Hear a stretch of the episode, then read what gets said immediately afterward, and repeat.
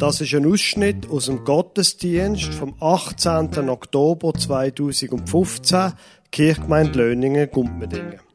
Sie hören die Lesung, Psalm 119, 1 bis 16 und Predigt über Markus 10, 1 bis 12, beides vom Pfarrer Lukas Huber.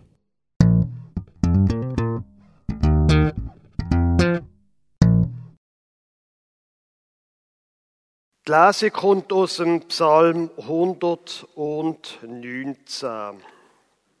Da heißt es, Wohl denen, die ohne Tadel leben, die im Gesetz des Herrn wandeln. Wohl denen, die sich an seine Mahnungen halten, die ihn von ganzem Herzen suchen, die auf seinen Wegen wandeln und kein Unrecht tun. Du hast geboten, fleißig zu halten deine Befehle. O, dass mein Leben deine Gebote mit ganzem Ernst hielte. Wenn ich schaue allein auf deine Gebote, so werde ich nicht zu Schanden. Ich danke dir mit aufrichtigem Herzen, dass du mich lehrst die Ordnungen deiner Gerechtigkeit. Deine Gebote will ich halten, verlass mich nimmermehr. Wie wird ein junger Mann, eine junge Frau seinen Weg unsträflich gehen, wenn er sich hält an deine Worte? Ich suche dich von ganzem Herzen, lass mich nicht abirren von deinen Geboten. Ich behalte dein Wort in meinem Herzen, damit ich nicht wieder dich sündige. Gelobet seist du, Herr, lehre mich deine Gebote. Ich will mit meinen Lippen erzählen alle Weisungen deines Mundes. Ich freue mich über den Weg, den deine Mahnungen zeigen, wie über großen Reichtum. Ich rede von dem, was du befohlen hast, und schaue auf deine Wege. Ich habe Freude an deinen Satzungen und vergesse deine Worte nicht. Die heutige Predigt fährt nicht mit dem Predigtext an, sondern mit einem Gedicht.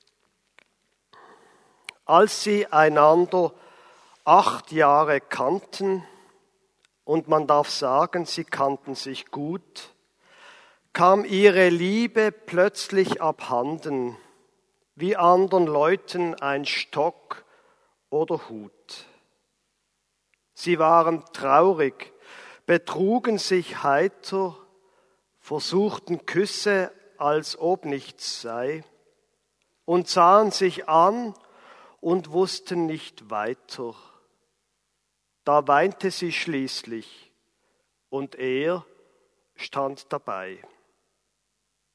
Vom Fenster aus konnte man Schiffen winken. Er sagte, es wäre schon Viertel nach vier und Zeit, irgendwo Kaffee zu trinken. Nebenan übte ein Mensch Klavier. Sie gingen ins kleinste Café am Ort und rührten in ihren Tassen. Am Abend saßen sie immer noch dort, sie saßen allein, sie sprachen kein Wort und konnten es einfach nicht fassen. Im Jahr 1928 hat Erich Kästner das Gedicht geschrieben und er hat dem Gedicht der Titel gegeben, Sachliche Romanze. Irritierend wie die Überschrift ist all das, was dann in dem Gedicht folgt. Schwer fassbar ist es oft für ein Paar selber und für alle, die es miterleben. Da kommt eine Liebe abhanden, obwohl doch alles so gut angefangen hat. Man verliert sie, die Liebe, plötzlich oder schleichend über Jahre. Und dann kommt es zur Trennung. Die meisten von uns haben sich an die hohen Scheidungszahlen gewöhnt. Jede zweite Ehe, sie wissen es. Auch vor der christlichen Gemeinde macht die Entwicklung nicht halt. Jeder von uns kennt in seinem Umfeld Pärchen, die sich getrennt haben. Noch vor ein paar Jahrzehnten hat die Gesellschaft und hat auch die Kirche Scheidungen öffentlich kritisiert. Heute ist halt eine private Sache, wo man sich nicht einmischt. Schuldprinzip im Scheidungsrecht, das gibt's auch schon lange nicht mehr. Und gleich merkt man als selber Betroffene oder als jemand, wo so Menschen nachsteht, dass einem nicht nur ein Stock oder ein Hut abhanden kommt, wenn die Liebe geht und eine Ehe zerbricht. Eine Trennung ist in der Tat ein erheblicher Bruch im Leben, ein einschneidendes Ereignis, alltäglich und gleich schlimm, wenn Menschen scheitern mit ihrer Liebe. Erschreckend, wenn eine Romanze sachlich wird und wenn am Ende die Worte fehlen. Als Christinnen und Christen stehen wir in einer Tradition, wo klar sagt, dass die Ehe denkt ist als lebenslange Gemeinschaft von Mann und Frau. Auf der anderen Seite eben gibt es die Realität.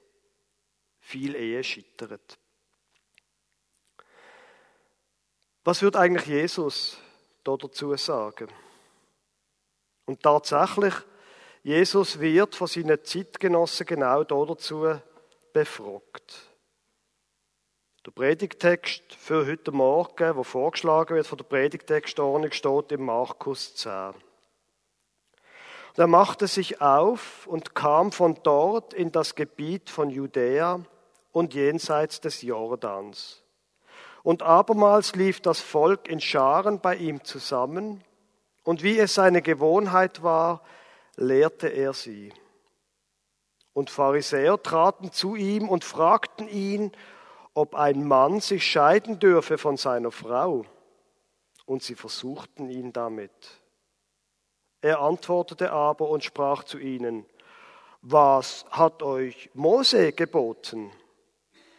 Sie sprachen, Mose hat zugelassen, einen Scheidebrief zu schreiben und sich zu scheiden. Jesus aber sprach zu ihnen, um eurer Herzenshärte willen hat er euch dieses Gebot geschrieben. Aber von an, von Beginn der Schöpfung an hat Gott sie geschaffen als Mann und Frau.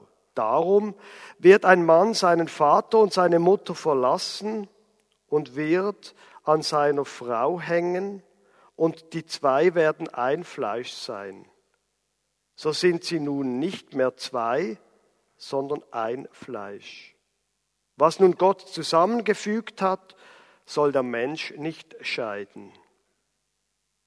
Und daheim fragten ihn abermals seine Jünger danach. Und er sprach zu ihnen, wer sich scheidet von seiner Frau und heiratet eine andere, der bricht ihr gegenüber die Ehe. Und wenn sich eine Frau scheidet von ihrem Mann und heiratet einen anderen, bricht sie ihre Ehe. Wieder einmal kommen die Pharisäer zu Jesus, um eine wichtige theologische Frage mit ihm zu diskutieren. Und wie so oft, wenn sie ihn auf die Probe stellen. Und dazu eignet sich natürlich die schwierige Frage nach der Ehescheidung ganz hervorragend. Darf ein Mann sich scheiden lassen von seiner Frau, lautet die Frage. Und Jesus gibt zuerst keine Antwort, sondern er fragt zurück. Das ist typisch für jüdisches Denken und eine kluge Vorgehensweise. Fragen im Dialog zu klären ist gut. Jeder Gesprächskreis, jeder Bibelkreis, Hauskreis macht es ja auch so und übrigens auch in einer Ehebeziehung, ist einmal nachfragen auch eine gute Idee. Was hat denn der Mose gesagt? fragt Jesus also zurück. Die gelehrten Pharisäer wissen es natürlich genau. Der Mose hat erlaubt, einen Scheidebrief zu schreiben und sich damit zu scheiden. So einfach ist es also damals im Judentum gewesen. Und die Stelle, die Bibelstelle, wo sie zitieren, im 5. Mose Kapitel 24, die Stelle, die steht auch in unserer Bibel. Und wenn man das liest, dann merkt man, es wird schon vor Jahrtausenden geschieden. Ehescheidungen sind keine moderne Entwicklung. Auch wenn es uns heute so mag vorkommen. Damals, zur Zeit von Jesus, ist es wahrscheinlich ähnlich gewesen wie heute. Mit dem Unterschied, dass vor allem der Mann und nicht die Frau einen Scheidebrief können schreiben Die Gründe für eine Scheidung haben dabei nicht einmal müssen wahnsinnig gravierend sein für unser Verständnis. Und das ist auch nichts Neues unter der Sonne. Es heißt im fünften Buch Mose, wenn ein Mann etwas Schändliches an seiner Frau findet, dann soll er so und so vorgehen. Was schandbar ist, darüber haben sich auch zur Zeit von Jesus die Gelehrten gestritten. Muss das eine schlimme Tat sein wie Ehebruch? Oder langt es auch, wenn die Frau die Suppe hat anbrennen Eine Diskussion zur Zeit von Jesus. Jesus kennt die Bestimmungen und die Praxis von der Ehescheidung im Judentum, ganz klar. Aber er haltet sie nicht für Gott gegeben. Und wenn man genau schaut, dann hat auch der Mose die Scheidungen nicht wirklich gut gefunden oder erlaubt, sondern er ist einfach davon ausgegangen, dass es die gibt und hätte eine anständige Ordnung reinbringen. Und Jesus stellt jetzt klar, Scheidungen, so wie es der Mose geschrieben hat, ist nur um eures Herzens Härte willen passiert. Schon der Mose, aber auch Jesus versteht das Gebot von Gott und auch die Verheißung von Gott anders. Von Anfang an hat es Gott nämlich gut gemeint, wo er Frau und Mann füreinander geschaffen hat und wo er sie gesegnet hat. Jesus hebt die Verheißung für die Ehe vom Anfang der Bibel gegen die Ordnung der Scheidung. Eine starke Geschichte aus der Bibel führt er den Pharisäer gegenüber ins Feld. Wir würde vielleicht zuerst siebte Gebot zitieren, dass man nicht Ehe brechen sollte. Aber das tut Jesus nicht. Er nennt überhaupt keine Stelle, wo es um Ehebruch geht.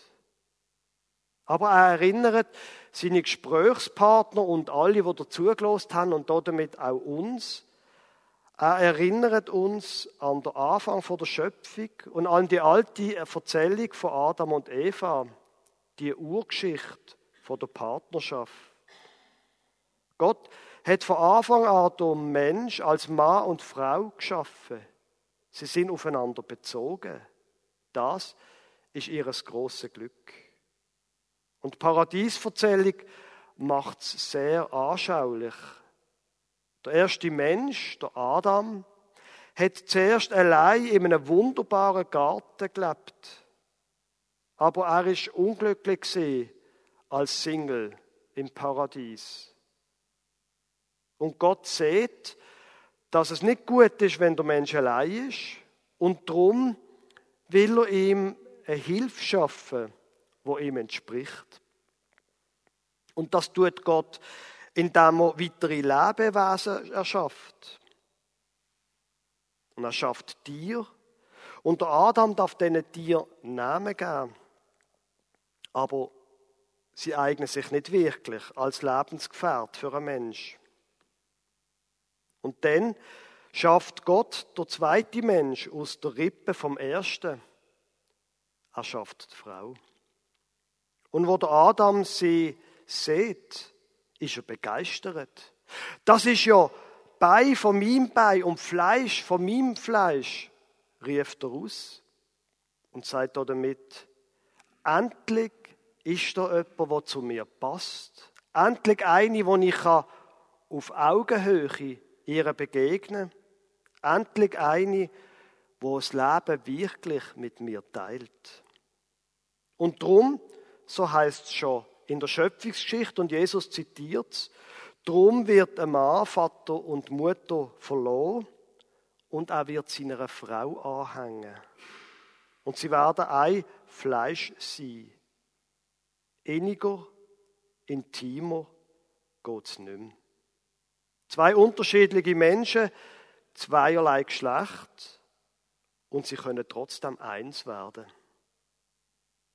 Und mit genau dieser glücklichen Erfahrung, mit dieser Vision gehen die meisten Pärchen in ihre Ehe. Sie sind froh, dass sie einen Partner gefunden haben, der zu ihnen passt, wo ihnen entspricht, wo sie mit ihm können eins werden. Für das verlassen sie ihre Ursprungsfamilie und ziehen zusammen. Sie legen zwei Leben zusammen. Manche ziehen sogar in eine andere Stadt oder ein anderes Land wegen der Liebe. Im September habe ich ein Pärchen getraut, wo die Brut ihr Land und ihre Sprache verloren hat, um mit einem Mann aus Löningen das zukünftige Leben zu verbringen. Was für ein Engagement. Nur leider kennen wir aus andere. Da entwickelt sich ein Paar so, dass von der anfänglichen Begeisterung später nicht mehr viel zu spüren ist. Die Liebe hat schwer in der Realität vom Alltag. Sie verblasst in den vielen Aufgaben und Verpflichtungen. Für viele ist es dann naheliegend, dass man sich einfach trennt. Manche Perle machen sich damit aber nicht so leicht und kämpfen lang um den Erhalt von ihrer Ehe. Andere gehen leichter auseinander. Gute Ehetherapeuten machen es in dieser Situation ähnlich wie Jesus. Sie erinnern das Bärle, wo zu ihnen kommt, unglücklich ist und von Trennung redet. Sie erinnern das Bärle an den Anfang von ihrer Beziehung. Sie gehen mit dem Bärle zurück zu der anfänglichen Begeisterung für den anderen. Die Begeisterung, wo so vieles möglich gemacht hat. Der Entschluss, zusammenzuziehen und zusammen zu bleiben. Die Eheschließung, vielleicht auch gemeinsame Kinder.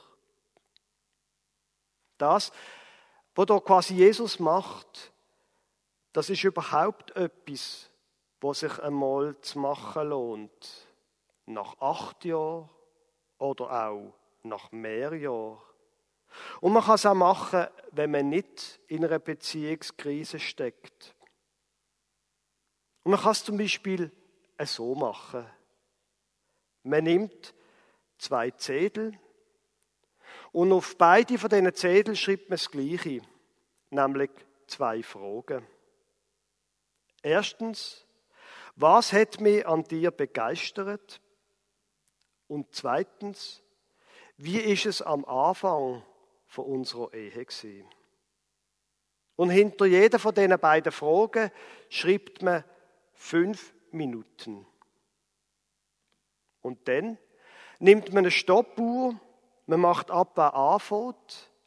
Und der, der anfängt, der erzählt fünf Minuten lang, was ihn an seiner Frau begeistert hat damals. Und die Frau darf nur und höchstens Verständnisfragen stellen, aber nicht kommentieren. Und dann, dann gehen wir davon aus, dass er angefangen hat, dann sagt er fünf Minuten lang, wie es am Anfang vor der Ehe war. Und nachher ist sie dran. Fünf Minuten das eine, fünf Minuten das zweite. Die Schöpfungsgeschichte zeigt aber noch etwas anderes. In einer Zweierbeziehung, so wie es die Bibel schildert, ist von Anfang an auch ein Dritter im Spiel. Der Dritte im Bund ist aber nicht der, der die Ehe auseinanderrißt, sondern einer, wo die beiden zusammenbringt und zusammenhebt. Von dem kommt ja auch die Vorstellung, die Ehe werden im Himmel geschlossen. Und die klassische Formulierung vom Eheversprechen, die benennt das ja auch. Willst du, Mann, die dir anvertraut ist, lieben und ehren? Es liegt eine große Verheißung auf einer Ehe. Wir vergessen das manchmal. Und jeder Traugottesdienst macht die Verheißung zum Thema, die Verheißung, wo auf der Gemeinschaft von Mann und Frau liegt. Ein Paar wird von Gott gesegnet und gestärkt für einen gemeinsamen Lebensweg. Der Weg ist nicht immer leicht und nicht immer so euphorisch wie am Anfang. Vor allem Kinder können eine stabile Zweierbeziehung ganz schön ins Turmeln, ins Wanken bringen. Aber auch andere Entwicklungen und Ereignisse können eine Belastung sein für eine Ehe. Die Formel der klassischen Trauliturgie, die findet da ganz realistische Worte.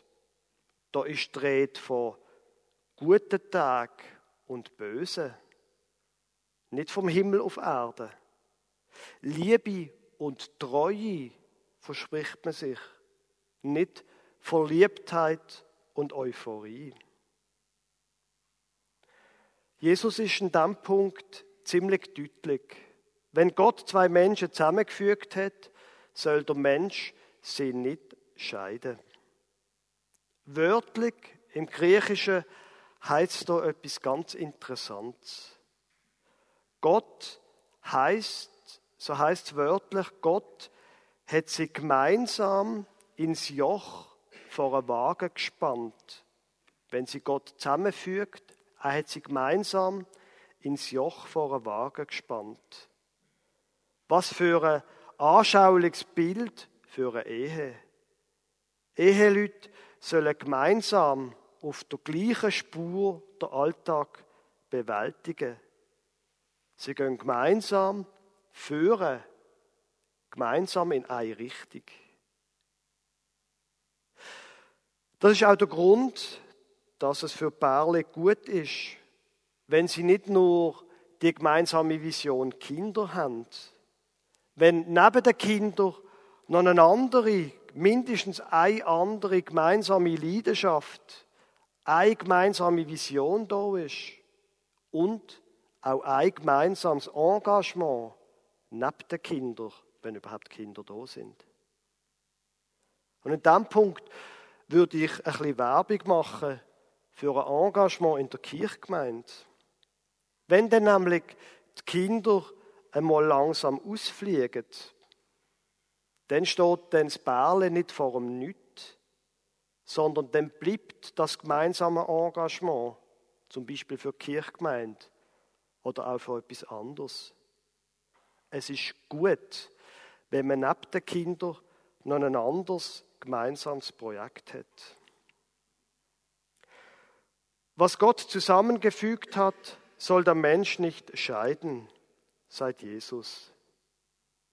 Für den Paulus später ist der Satz von Jesus über die Unauflöslichkeit von einer Ehe eine von nur drei Aussagen, von Jesus, wo er überliefert. Und man kann die Eindeutigkeit von Jesus, die Eindeutigkeit in Sachen Ehe und Scheidung nicht einfach an den Rand drängen. Aber es geht in unserer biblischen Tradition nicht nur um einen Anspruch, sondern auch und vor allem um einen Zuspruch, um die Verheißung von Gott für eine Ehe. Die christliche Gemeinde hat darum von Anfang an eine hohe Ehemoral an den Tag gelegt. Und die frühe Kirche ist wegen der Ehemoral in ihrer Umwelt aufgefallen. Aber der Anspruch einzulösen, ist eine schwierige Aufgabe und immer wieder scheitern Menschen dran. Und so stehen wir in der gleichen Spannung wie Jesus. Gott stellt sich die Ehe als eins sie von zwei Menschen vor, ein eins sie, wo hebt, und trotzdem kommt es zu Scheidungen und zu viel Traurigkeit.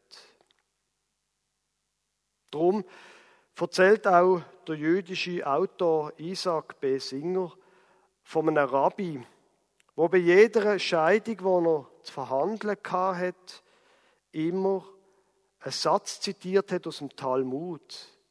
Ein Satz, wo es heißt, sogar der Altar im Tempel wird Tränen vergießen, wenn ein Mann sich scheiden lässt von seiner Frau. Was also tun, damit der Altar im Tempel weniger Tränen muss vergießen? Ich selber halt nicht so viel vom Wort Beziehungsarbeit. Aber so ganz komplett kreuzfalsch ist der Begriff nicht. Beziehungsarbeit. Arbeit erinnert uns daran, dass die Liebe und die Leidenschaft zwar von allein kommen, aber nicht von allein bleiben. Man muss dafür etwas tun. Helfen kann uns da vielleicht die Lesung vorher, wo es geheißen hat, wie kann ein junger Mann, wie kann ein junges Paar seinen Weg unsträflich gehen, wenn er sich hält an deine Worte? Wie gesagt, aufs Thema Ehescheidung angesprochen, da schwingt Jesus nicht die Kühle vom Gesetz, nicht du sollst nicht Ehe brechen, sondern er erinnert an die Schöpfungsgeschichte. Ich werde darum auch nicht Moral predigen, sondern ich möchte gerne hinweisen auf Jesus. Wenn wir uns an seine Worte halten, wenn wir uns an sein Leben halten, dann glaube ich, können wir viel lernen für unsere Ehe, wir können auch viel lernen für unsere Beziehungen sonst. Jesus nämlich hat es gelehrt und er hat es auch vorgelebt. Er ist, wie es im Wochenspruch geheißen hat, er ist demütig gewesen vor Gott und er hat Liebe geübt. Er hat zuerst der andere Mensch gesehen und dann erst Gebot oder die eigene Empfindlichkeit. Und er hat sein Leben gegeben für andere, statt ihr Leben zu fordern. So hat Jesus gelebt. Zuerst der andere Mensch sehen. Das ist manchmal gar nicht so einfach. Und manchmal braucht es auch ein bisschen Aufwand, um das zu lernen. Meine Frau und ich sind vorletzte Woche zusammen in einem Kurs gesehen, einem Kurs von der Vereinigten Bibelgruppe mit dem Titel Enneagramm in Paarbeziehungen. Eine Woche lang haben wir uns intensiv mit unserer Beziehung, mit unserer Ehebeziehung und mit anderen Beziehungen beschäftigt. Und es ist wirklich eine intensive Zeit gewesen. Vor allem geblieben ist mir der eine Aha-Moment, wo mich richtig überwältigt hat, wo wir über ein Muster geredet haben, wo wir immer wieder in die gleiche Falle trampet. Es ist immer das Gleiche. Sie sagt etwas und ganz instinktiv und schnell kommt von mir etwas zurück und zack, sind wir wieder da, wo wir merken, da ist nicht gut sein. Und in dieser Woche ist mir dann klar geworden, Stichwort zuerst der andere See. In dieser Woche ist mir klar geworden, was hinter dem steht, was sie sagt. Und dann habe ich auch gemerkt, warum dass ich immer auf Knopfdruck so reagiere, wenn ich eben reagiere. Und die Einsicht ist ein echter Augenöffner für mich. Wir hätten das, ich bin sicher, allein nicht geschafft. Für manche Einsichten braucht es andere dazu. Das ist ein bisschen demütigend, aber es ist realistisch. Überhaupt andere, wenn Sie mir erlauben, noch bisschen von mir zu erzählen. Wo wir, meine Frau und ich, ein Paar geworden sind, vor unterdessen über 20 Jahren, wenn ich recht gerechnet habe. Wo wir also ein Paar geworden sind, deutlich vor der Hochzeit, haben wir uns ein erfahrenes Ehepaar gesucht, wo wir uns über die Jahre mindestens einmal im Jahr getroffen haben. Das Paar wohnt natürlich in Basel, dort, wo wir uns kennengelernt haben und wo wir geheiratet haben. Und dann vor ein paar Jahren haben wir gemerkt, mit dem Paar geht es nicht weiter. Und wir haben uns dann gefragt, was jetzt? Es ist eine mühsame Sache, ehrlich gesagt. Aber ich habe den Eindruck, jetzt haben wir ein neues Beraterpaar gefunden, wo wir weiterkommen zusammen. Das hat etwas gekostet. Und es kostet noch weiterhin an Zeit und vielleicht auch an Geld. Aber ich sage es Ihnen ehrlich, ich bin mir das wert. Der Predigtext ist eine Geschichte über die Ehescheidung. Das Thema haben die Pharisäer vorgebracht. Und sie haben damit Jesus in eine Falle locken. Ihm, Jesus, geht es nämlich nicht ums unglückliche Ende. Ihm geht es um den glücklichen Anfang. Und ihm geht es ums meistens glückliche Dabeibleiben. Halten wir uns an das, an das Gebot von Gott, dass wir Liebe üben sollen, dass wir aufmerksam sein was passiert dass wir sollen Gott treu sein und unserem Ehepartner. Und vertrauen wir darauf, dass er sich schon etwas überlegt hat, wo er uns zusammengefügt hat. Amen.